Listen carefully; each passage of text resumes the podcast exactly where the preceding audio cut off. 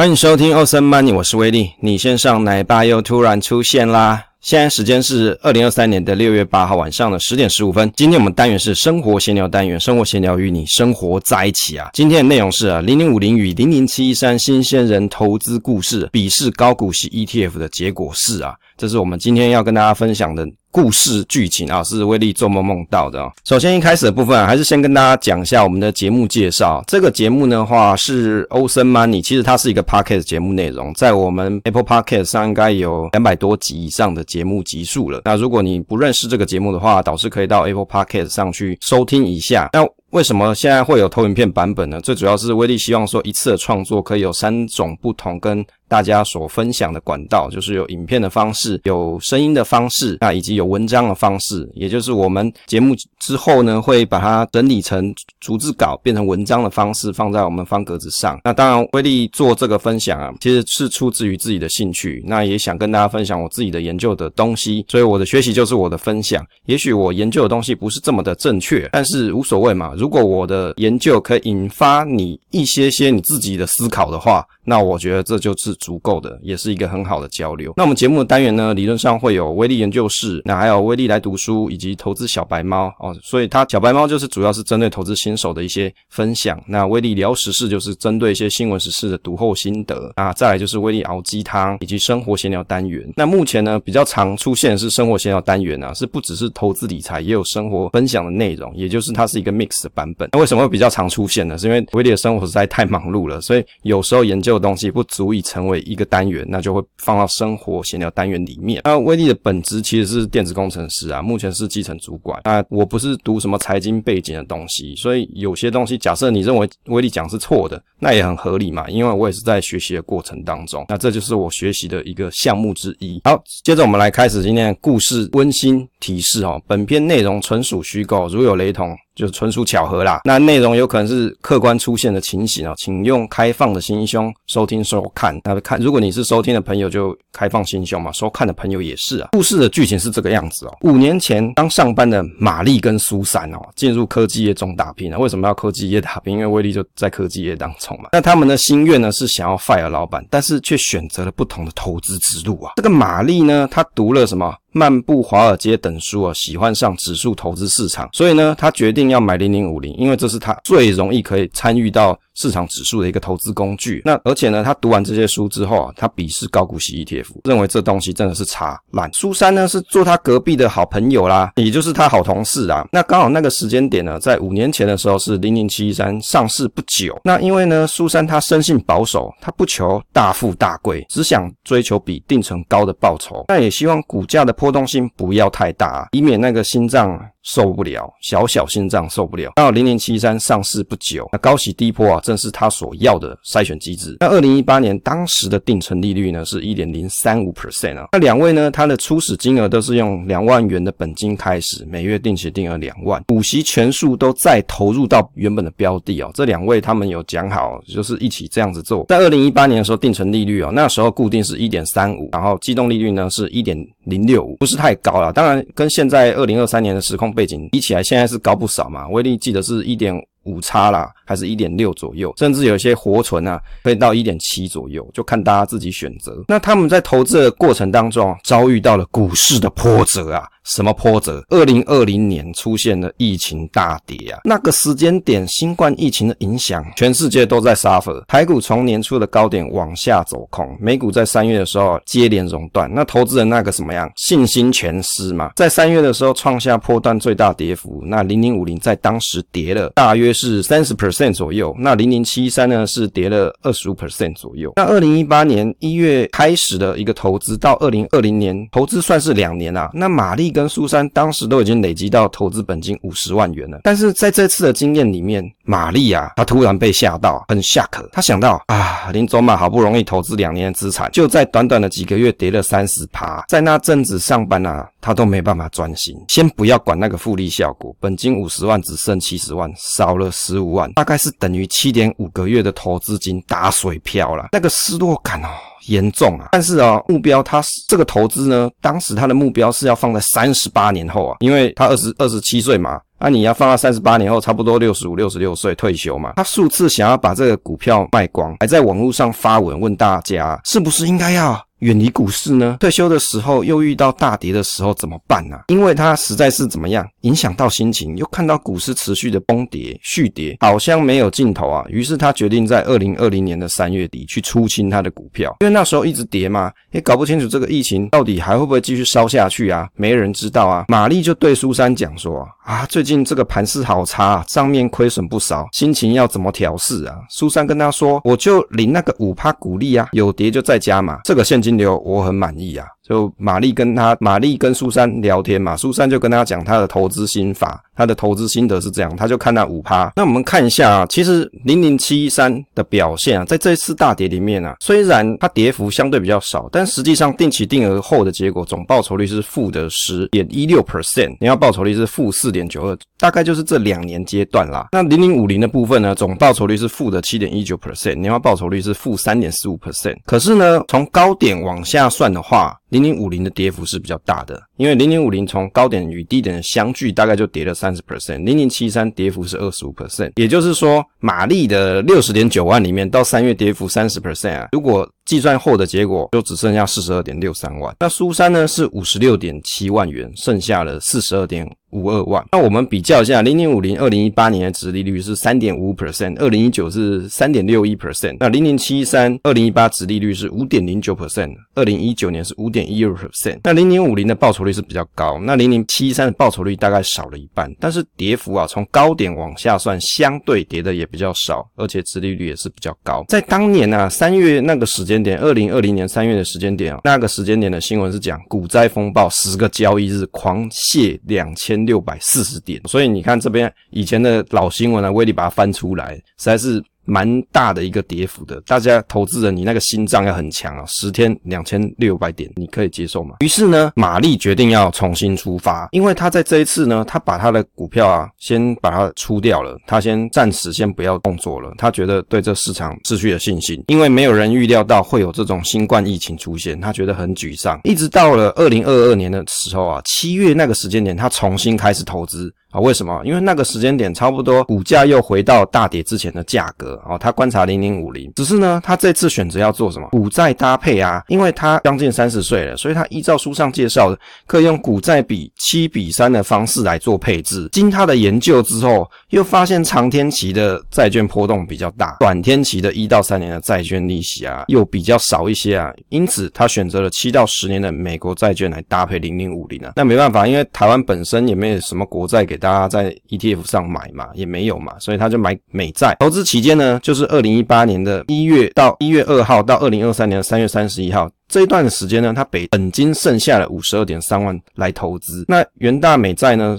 他选七到十年期，就是零零六九七 B 啊。玛丽的投资组合变成从二零二零年的七月一号开始又重新开始重新出发，只是呢这一次呢。它是有搭配了零零五零跟零零六九七 B 两个是七比三的比较啊，就比例啦，来来做投资啊。那在这次的投资呢，一直到十月二十四号有一个转折出现了，好，到二零二二年的十月二十四号这个时间点出现了一个转折。那苏珊呢，她书读的少，不懂什么资产配置啊。那二零一八年一月持续投资到二零二二年的十月二十四号，总报酬率大概是二十三点七五 percent，每年还有五趴殖利率支撑她的信心。玛丽的心想是说，如果单纯点去投资零零五零，可能又要面对到二零二二年高点跌落三十五 percent 的情况，所以呢，股债配置应该是要有效果的。所以呢，就继续投资。所以你看啊，在二零二二年七月那个时间点啊，这个股票呢跟这个债券啊，左边是零零五零的图啊，右边是零零六九七 B。在二零二三年这个时间点，二零二二年这个时间点，你看我们时间区间是二零二零年的七月一号到二零二二年的十月二十四号，这个两个股票跟债券都是同时跌幅哦。但是玛丽在这个时间点，他在二零二零年的七月重新出发的时候，他选择了股债配置，也就是七比三的方式来做新的投资。但是呢，遇到了这二零二二年的大跌，在二零二二年的十月二十四号，我相信大家应该很很有印象，这就在去年嘛，那个时间点的新闻有什么？文买零零五零却惨赔一百万啊！网友急问说该卖吗？啊，就也有很多乡民就劝退他啊，就说你不应该卖啊，你定期定额买，怎么会想要说现在卖啊？你应该要去想想你当时为什么要投资啊？那还有新闻是写说，二零二二年是股市杀戮年代啊，谢金河铺恐怖效应，发现痛就来不及，这个超译起来啊，就是就是你用这个。标题去联想，就觉得他是跟你讲啊，你还不赶快卖就来不及啊。那个时间点呢，二二零二二年的十月二十四号，零零五零从高点往下算，大概是三十五点三五 percent 啊，跌幅啦，忘了加负号。那零零七一三呢是负的十六点五一 percent，所以你看这两个从高点往下跌幅，两者之间是有一个显著的差异啊。我们啊就会发现说，市场现象总是惊人的重复出现。遇上二零二二年的大跌哦，刚才有跟大家讲，那玛丽的投资组合呢，因为它是零零五零的七十 percent 跟零零六九七 B 的三十。percent，累计报酬率就是负的十一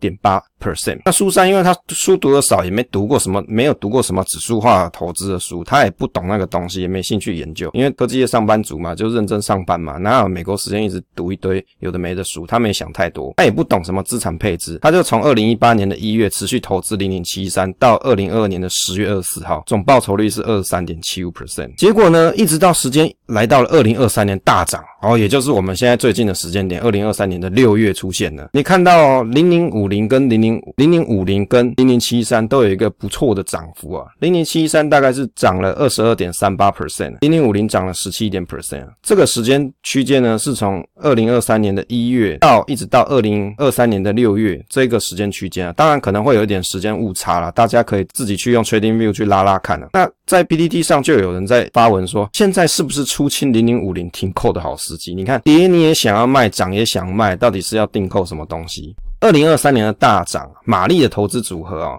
于是累计报酬率啊，来到了正六点八五 percent。总说经济会衰退，他就想说啊，这个新闻你看那些理财达人呢，新闻上很多总经专家几乎每个都在唱衰啊，诶，也有唱好的啦。哦，那个比如说什么爱大嘛，爱大他是慢牛嘛，这个他唱好。那很多啦，很多总经专家都是唱坏嘛。那他就讲说，又听他们讲说，哦，要注意市场周期啊，后面可能会更差。而且啊，退休他要选择卖股的时间点啊，现在他在练习怎么样子去找一个好的卖点。诶，他突然想说要择时卖股票，想要练练看哦，因为。现在后面市况大家都没办法预期，因为联准会的升息的状况看起来好像六月要暂停一次啦。那可是后面会不会有持续性的衰退呢？会不会有通膨打不下来的问题？市场还要再继续加息呢？那这些呢是大家所充满的疑问啊，连联准会自己都没有没有一个标准答案。那但是呢，苏珊他书读的少啊，他也没有懂太多嘛。他整体从二零一八年一直投资零零七三到二零二二年十月二十四号就已经哦，到二零二三年的六月八号啦，他就已经有五十七点六八 percent 的报酬率啊，这边写错啊，这边应该是二零二三年的六月八号。假设玛丽她可以坚持下去哦，她就零零五零每月订扣，从二零一八年开始年初开始，一直到二零二三年的六月六号，大概是三十九点六六 percent，年化报酬率也有个六点五八 percent，相当的不错啊。可是她中间遇到了大跌，她就受不了了。哦，我们中间有遇到了两次大跌嘛，那第一次大跌她受不了，诶，第二次她因为有股债平衡，她有撑下去。但是当年的时空背景，股跟债都是一起跌的啊，不过她有撑下去。所以啊，我们来思考一下。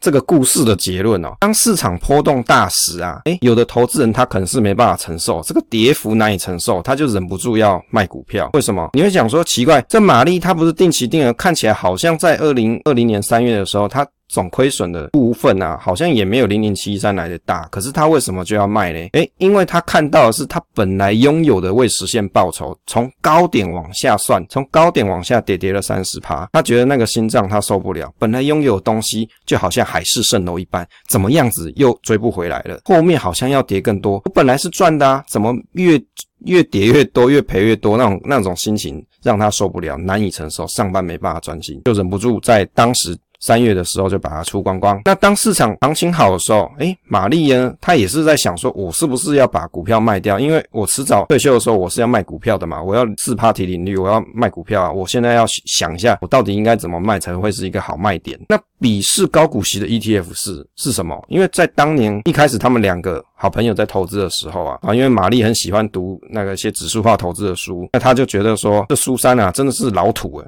在那边高股息 ETF 干什么？那个。配息就是你自己的钱发给自己，到底是有什么好？他就很鄙视这件事。可是呢，在这五年的投资过程当中，两个人的结果好像不一样哦。苏珊她得到的报酬啊，以及她得到的配息，以及她得到的投资的安心感，好像完全跟玛丽是不一样的。诶，怎么会是这个样子？老了还是要卖股换现金，还是要去注意周期，然后还要去择时卖股票，是不是一件很麻烦的事情？对于玛丽来说，她也是在烦恼这件事，因为大家都叫你定期定额买股票。诶，我卖股票的时候亏钱也是要定期定额再卖吗？诶，这个是一个很好答案嘛，这是开放性的问题，每个人的标准答案不一样。你认为的四趴提领率到底是用美股算的，还是用台股算的？台股有办法四趴提领率吗？诶，这个也是一个很好的问题啊，我觉得很值得大家去思考。那玛丽以为这个股债平衡是王道，诶，怎么那么奇怪？她当时在二零二二年七月的时候，他开始了股债配置，结果股跟债都一起跌，怎么这么带赛？人生就赚那个几十年上班的时间，二三十年的上班时间，怎么刚好他投资的这五年就遇到这股债齐跌的时候？到底大家讲说股票涨，哎，债券。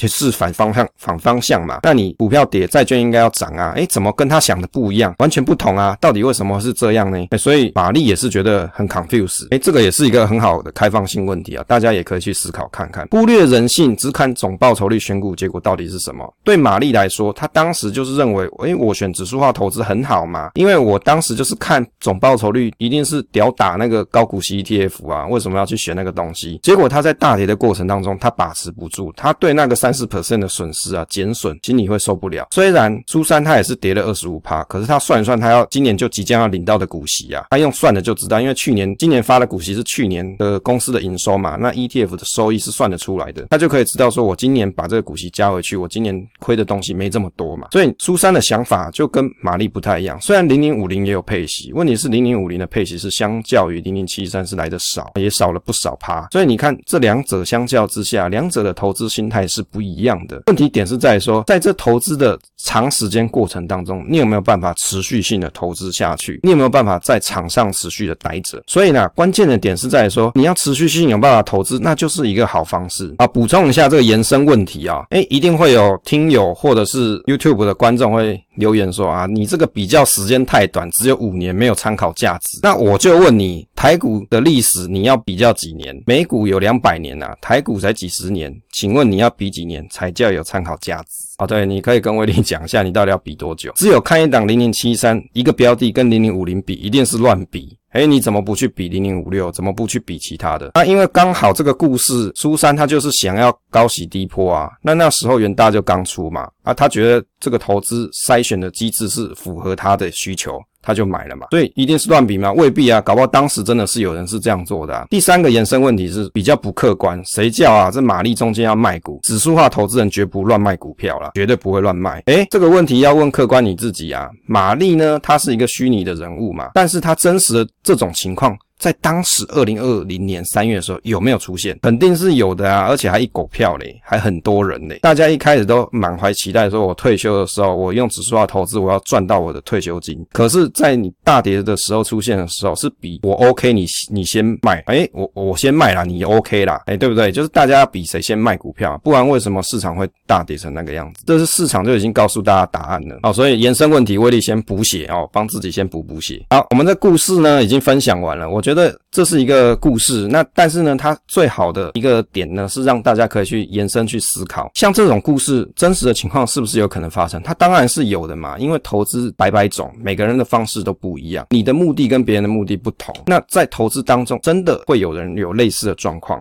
好，不要不信邪，就真的搞不好你的亲朋好友就是有这种情况。啊，故事就分享到这边啦。如果你对这个故事有兴趣，你想要更进一步的延伸问题，你可以再跟威力做讨论，或是在留言区跟威力留言呐。接着来跟大家讨论一下这个配鞋美味。威力有写了一篇文章在 FB 啊，那这一个文章是主要是在讲说啊，诶，其实这个文章内容是我们上上次节目的内容之一，只是威力那时候是用讲的速度很快，我就后来就把它整理成文章。这一篇。文章它是一个真实故事哦，不是虚构的，也不是威力梦到的，是真的。我有一位朋友，他是很推崇指数化投资的朋友，他看过了很多指数化的经典书，也常常跟我讲，指数化工具呢，它是一个经典方式。他这里边讲指数化工具呢，不是只说买高股息指数那个指数，他讲市场指数上面有无懈可击的典范嘛，你买市场指数无懈可击啊，应该要做典范转移啊，人人都应该用简单的指数化工具做投资。他还跟我讲说啊，美国股市两百年的经验，这么多学者专家回。测出来的结果。诶，你要反驳吗？我当然是没办法反驳嘛。威力哪有可能去反驳这些前辈的见解？那毕竟威力今年也才几岁，怎么跟那些两百年、一百年前的人去比较呢？那每次以前我又跟他讨论一些金融股啊，或者是一些高股息 ETF，总是被用不屑的态度来检视。因此，我当年暂时不跟他讨论这些投资的东西。结果几年后，他再度跟我谈到投资，他的思考就不一样。他跟我说，他喜欢上高股息投资，他让。我感觉有点意外，因为他的股息是汇到他水电的账户当中，每月仿佛不用钱用水电一般，领息如此的美妙，法喜充满了哦，斯巴拉系啊，非常 enjoy。到底是什么神奇的魔力让他？我应该怎么让他重回正道啊？因为这个大家都在讲指数化投资，买市场才是正道嘛。我应该怎么让他回去呢？好像我也没办法嘛，我怎么去改变别人的想法呢？接着跟大家分享这个零零八七八两大骗局的心得啊，影评啦。那因为当然有很多网友有一些留言啊，那威力有空会回啊，没空就点个爱心。那我在想说这一篇影片啊，就是零零八七八高股息两大骗局的观后心得。我看这影片好像很多人看了，大概是平常影片的三十三倍。那我想啊，威力的心得在这一个影片里面是讲说啊，我听到的心得是我认为他暗喻的爱发股息的公司就是选择不成长的公司，所以我举了一档纬创来检查。那当然有网友就讲啊，你只举一档没有参考性。那我就问你，你要举？几档才叫有参考性？你要举十档、二十档，还是里面成分股全部拉开来看叫有参考性？其实你只要举一档反例，你就可以去反驳这样子的观点啊。这是一个简单的逻辑思考。高股息 ETF 不代表说它的内容物啊，它的成分股不成长啊。如果你会有这种迷思的朋友啊，你自己去打开这些。有长期发股息的 E E T F 里面的成分股，你去看它的财报，你去看它的公司有没有在成长，你去看就好。配息到底是不是现金流？其实这个这一个题目啊，有很多人有不同的意见。通常的论点是说，你股息发放之后就有一个参考价调整嘛，所以认为说，诶，这个东西它就不是一个现金流收入。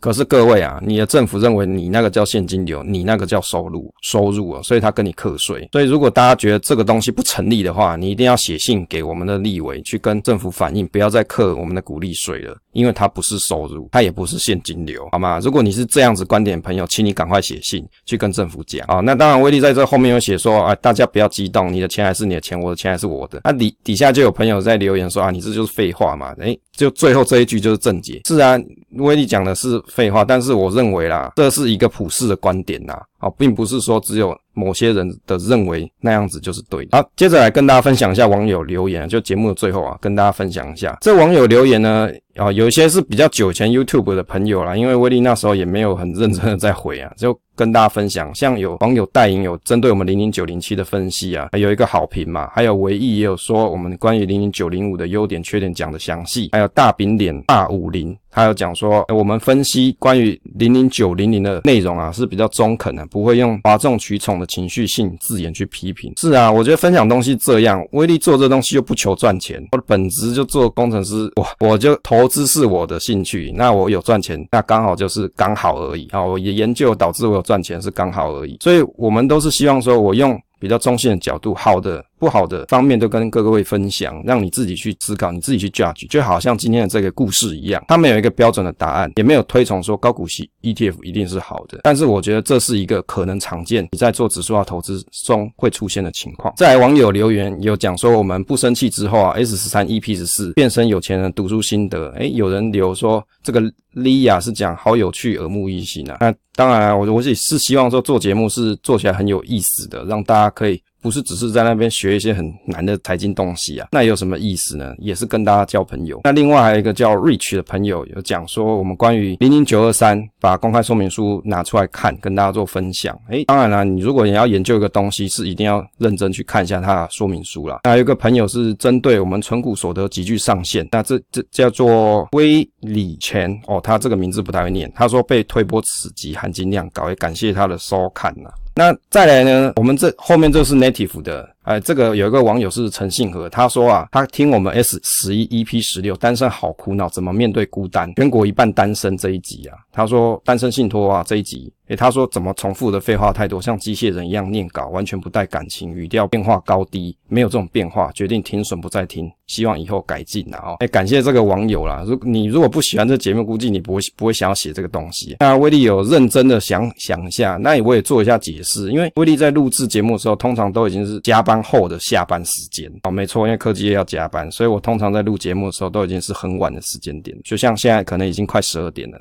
那我还在做这个录音，跟大家分享我的东西。那为什么呢？因为我做这个东西是我兴趣啊。对大家来说，你可能打电动是你的兴趣，那我做节目分享就是我的消遣活动之一啊。那在这一集呢，其实要跟大家澄清，单身好苦恼怎么面对孤单，它本身是一篇散文，所以我当时呢是在朗诵我的作品，所以你会听起来好像念稿感很重，没错，是因为我在朗读作品。那后面关于单身信托的内容分享，的确那时候我累了，所以念起来没有什么感情啊。要跟大家讲，问心心卡北妹。贵三观哦，我是客家人啊，这台语不太好，我会认真的用。情绪表情去声音的情绪表情跟大家做分享。再来有一个朋友是十八不语，他说啊，太多时间浪费在前面啊。他意思说我们在 S 九 EP 二十二永丰存股 ETF 零零九零七这一集前面有很多是废话内容啊。这要跟各位解释，威力做的节目呢，其实它是叫 Podcast，它并不是像 YouTube 比较快节奏的节目。所以当你在看这集影片的时候，你会发现，哎，怎么时间好像很长，可能有二十分钟左右。那是因为我们要配合 Apple Podcast 的听。众他在听节目的习性，通常一般来说他是需要陪伴感的，不是说啪啪啪啪像 YouTube 快节奏，很快就跟你讲，诶，我今天开头要讲的内容就跟你讲完。